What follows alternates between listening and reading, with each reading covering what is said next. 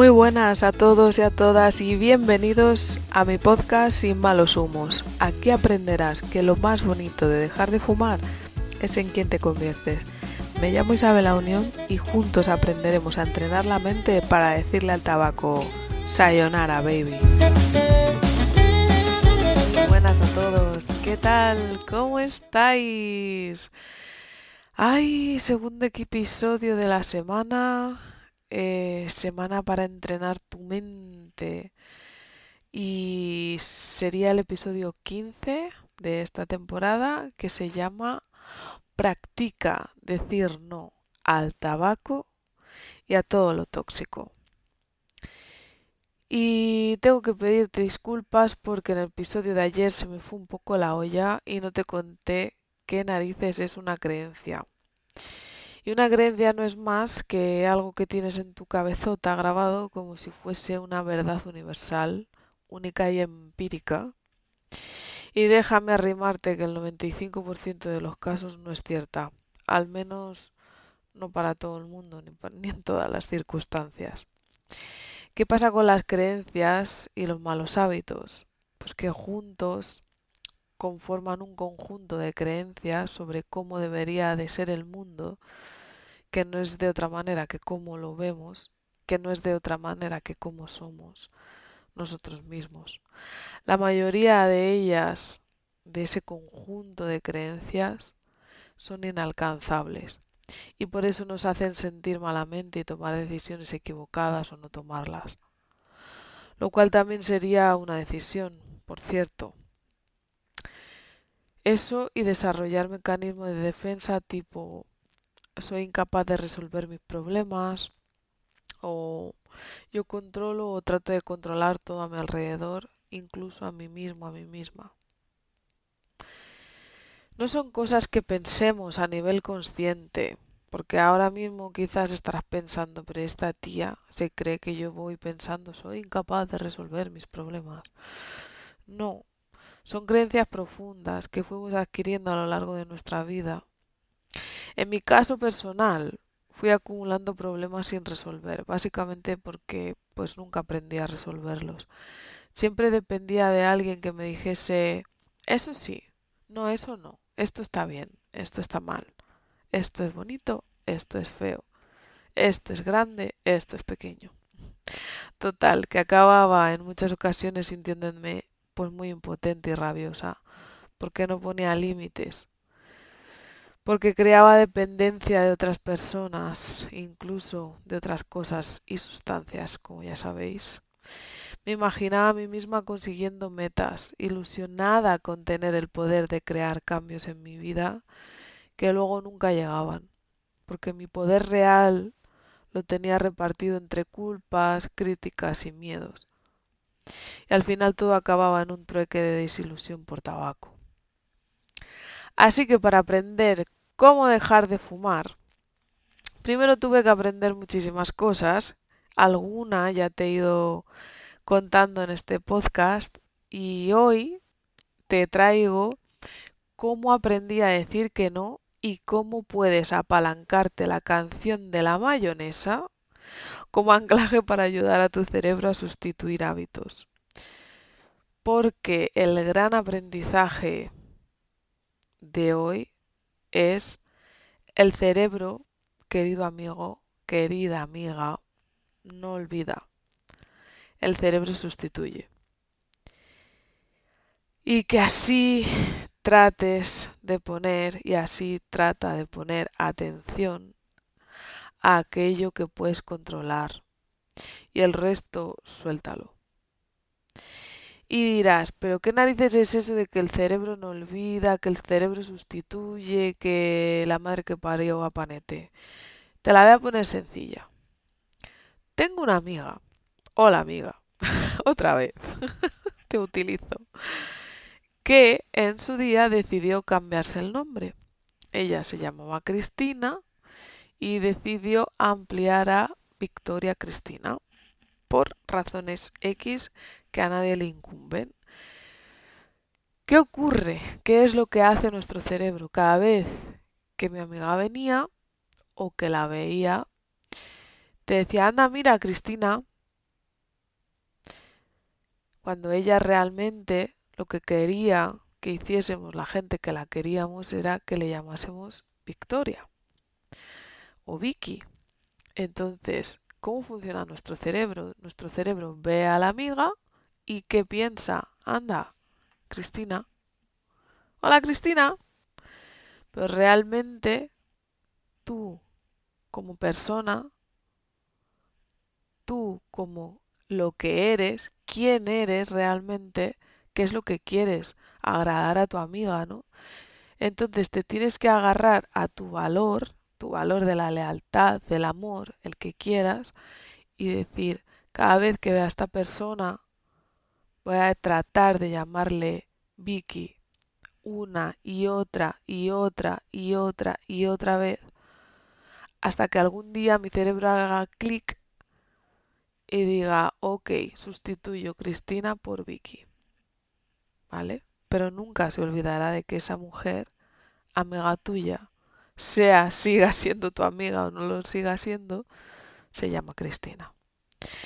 Así que una vez explicado un poco cómo funciona el, hábito en tu cerebro, voy a contarte que yo no sé si te pasa a ti, pero a mí y a muchas personas que tengo el gusto de escuchar, nos pasa que siempre estamos buscando la manera de no molestar a nadie.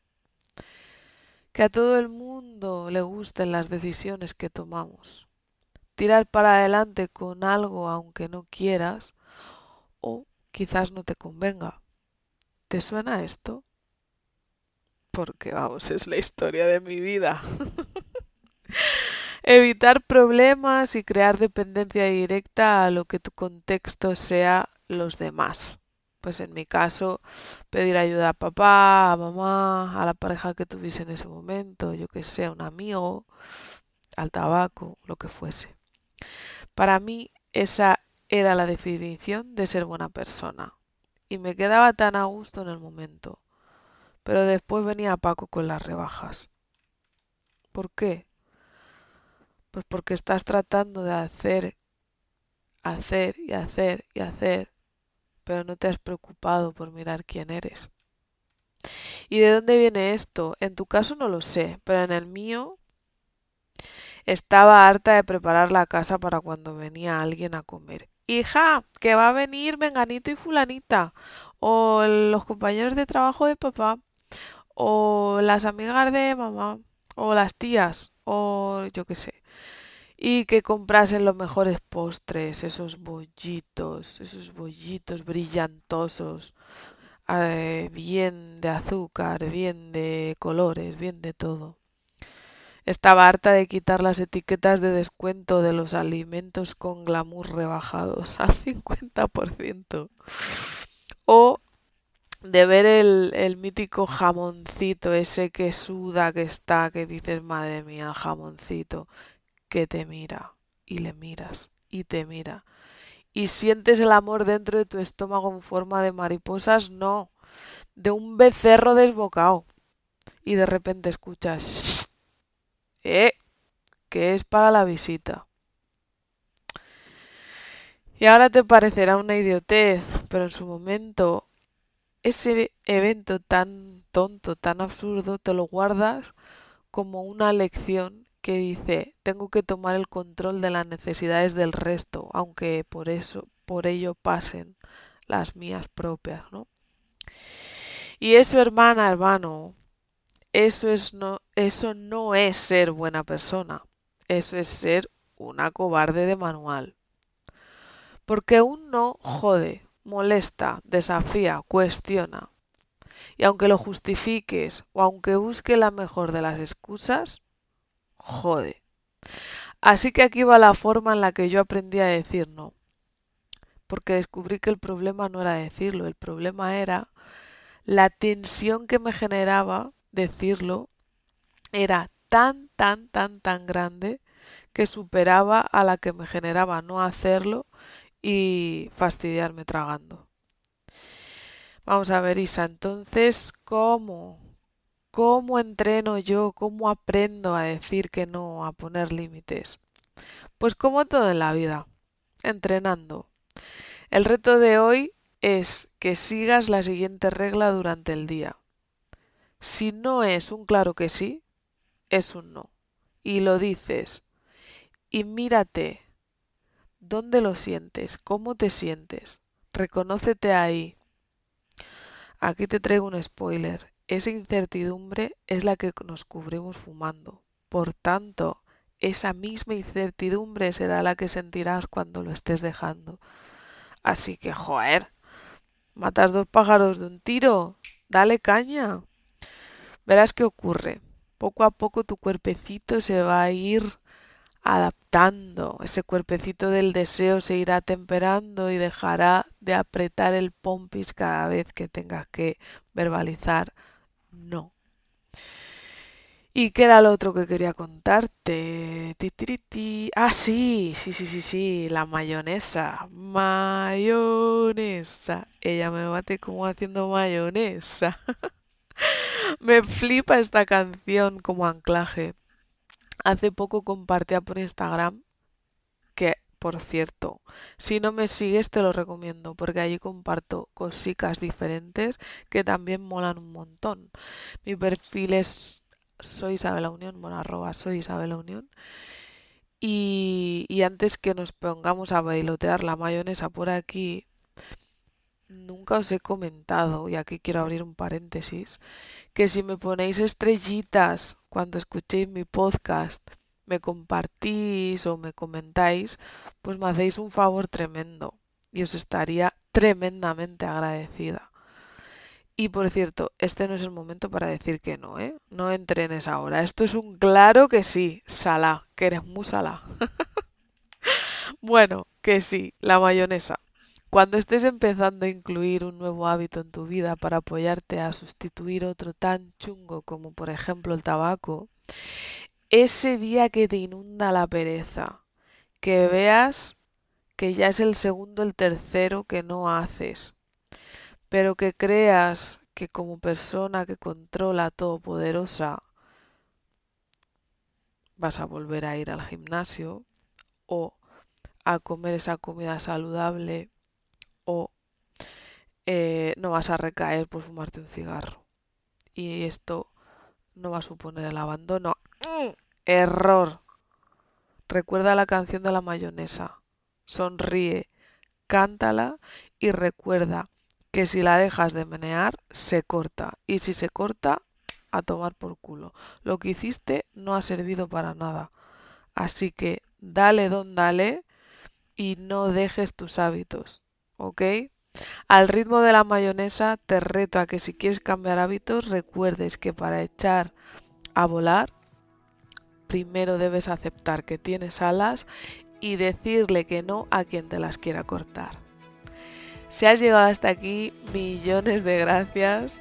Recuerda que si otros fuimos capaces, tú también. Es tu turno. Cierra los ojos ahora. Pon la mano en tu corazón y dime, ¿Cuántas veces has cortado la mayonesa? Si quieres dar el paso ya, si quieres que te acompañe, toma acción.